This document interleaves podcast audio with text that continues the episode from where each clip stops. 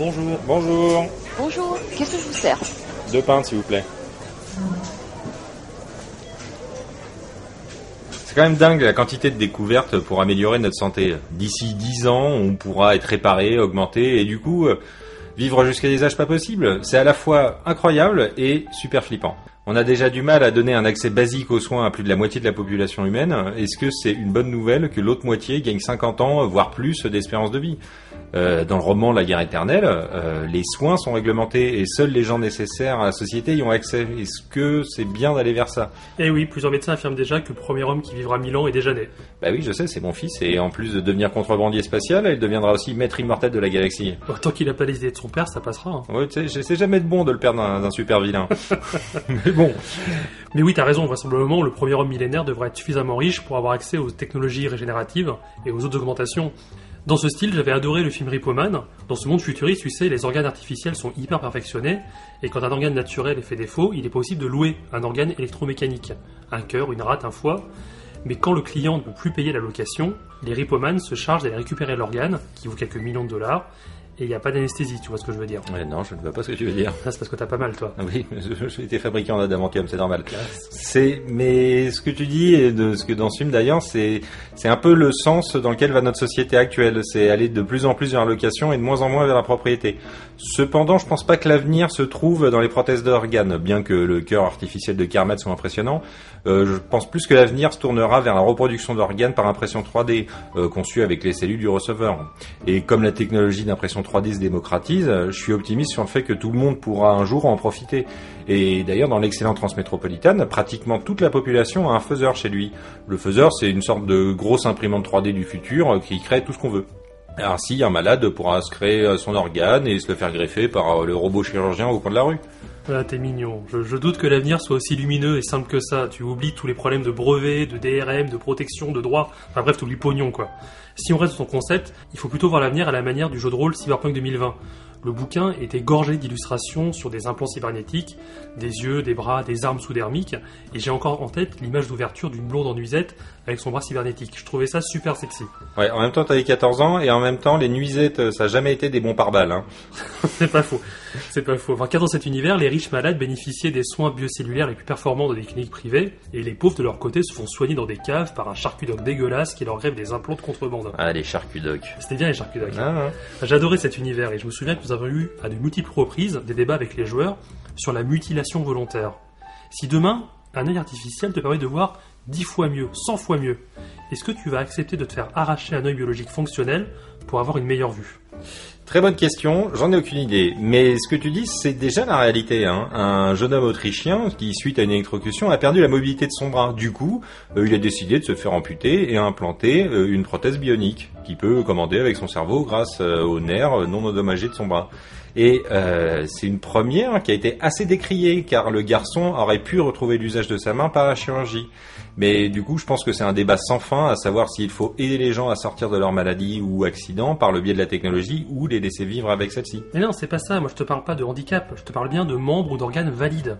Là, je te parle de Johnny Mnemomic, un jeune homme qui se fait volontairement trépaner pour installer dans sa boîte crânienne un outil de stockage informatique afin de faire son boulot, à savoir transporter des données secrètes euh, pour la pègre et les mégacorpos. Ouais, mais il était boulanger, ça aurait été plus simple. hein. Ça aurait été moins dangereux sans doute. Mais je pense aussi à l'inspecteur Gadget, ça va peut-être te faire marrer, mais il semble avoir choisi d'altérer massivement son corps pour améliorer son métier de policier.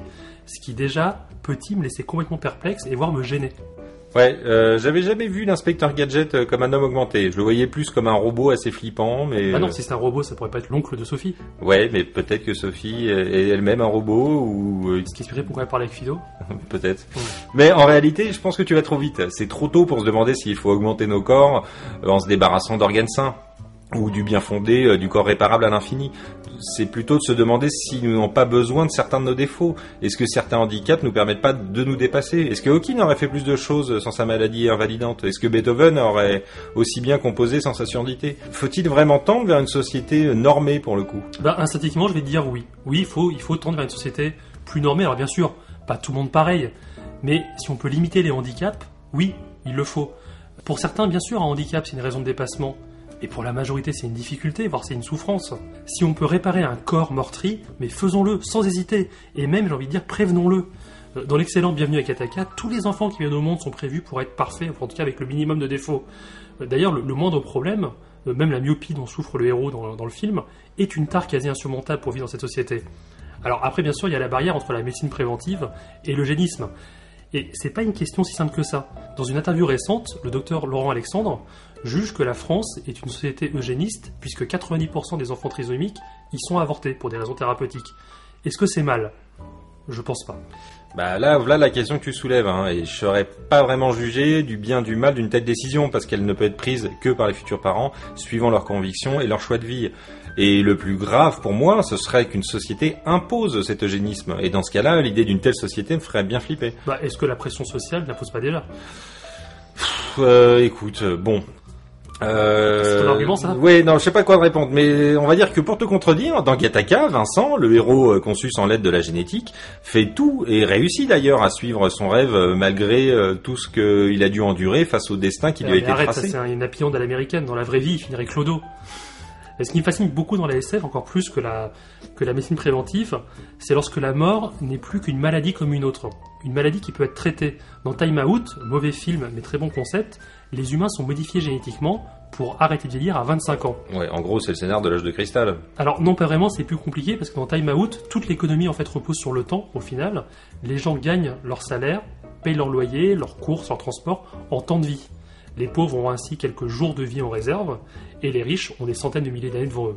Et autre exemple, Elysium, où les riches en orbite ont des caissons qui régénèrent leur corps et soignent leur maladie, ce qui les rend a priori quasiment immortels. Et souviens-toi, à la fin, le mercenaire Kruger se fait arracher le visage, puis soigner en quelques secondes. Ouais, enfin, c'est vraiment n'importe quoi cette scène d'ailleurs. Alors c'est vrai qu'elle est pas super, mais n'empêche qu'elle reflète le fait que Google promet ce genre de choses. Google a un programme qui s'appelle Calico, qui envisage de tuer la mort, je cite, hein, de tuer la mort à court terme dans quelques dizaines d'années. Tuer la mort, ils sont vraiment forts ces ricains. Hein. Mm. Et bon, là du coup, moi j'irais plus vers Groucho Marx euh, qui disait euh, l'éternité c'est surtout long vers la fin, ou peut-être Woody Allen, je sais plus. Mais pourquoi euh, combattre la mort? Bien sûr, il faut vivre sa vie en bonne santé et sans entrave. Mais c'est le propre d'une espèce de vivre et de mourir, et grâce à cela d'évoluer plutôt que stagner. Isaac Asimov en parle d'ailleurs dans l'homme bicentenaire. Andrews, le protagoniste qui est un robot qui veut devenir humain, veut pouvoir mourir, car la mort fait partie de la condition humaine. Ah oui, effectivement, c'est un vrai débat intéressant, mais de toute manière, je pense que l'immortalité est peu probable. Nous allons allonger la durée de vie par le biais d'organes artificiels, ou comme dans Chappie ou Transcendance, en transférant la conscience des hommes dans des robots ou dans des serveurs. Mais ce faisant, on va aussi troquer nos bons vieux virus biologiques par des virus informatiques, hein, qui viendront altérer nos organes artificiels, voire piller nos réseaux neuronaux en silicium. Mhm. Et la réalité dépasse déjà la fiction. En 2007, les services de sécurité de la Maison Blanche avaient fait désactiver les outils de connectivité sans fil du pacemaker du vice-président Dick Cheney pour éviter qu'il soit hacké et éventuellement assassiné. Ouais, enfin ça c'est plus de la parano. Hein. Maintenant, il y avait un risque terroriste a priori. Ouais. Mais ça me fait penser à, avec euh, l'émergence des objets connectés, en particulier dans le domaine de la santé, euh, notre vie privée euh, sera encore plus menacée, un peu à la manière des Marines dans Alien 2, dont tous les signes vitaux s'affichent sur l'écran du lieutenant Gorman. C'est- Leur vie était carrément menacée. oui, mais bon. Mais imagine ça, étendu à la population, euh, c'est un risque, euh, enfin pas des aliens partout, hein, mais euh, que toutes nos données de santé sont accessibles sur le réseau et les dérives que ça peut engendrer. Déjà, euh, déjà certaines sociétés américaines obligent leurs salariés à se plier à des tests de santé pour pouvoir travailler. Oui, ou alors il y a des assurances qui veulent pas assurer des gens qui ont risque génétique de maladie. Mais Ouais. malgré ces problèmes-là, je pense que la santé connectée va dans le bon sens. Avec un suivi permanent des gens, imagine les maladies dépistées précocement qui pourraient être traitées. Et surtout, pense aux lieux de plus en plus désertés par les médecins. Ce serait fabuleux d'avoir un accès comme ça très général et très en amont à la santé. En tout cas, va falloir accélérer la cadence, hein, parce qu'à ce train-là, nous, va bientôt falloir refaire nos foies.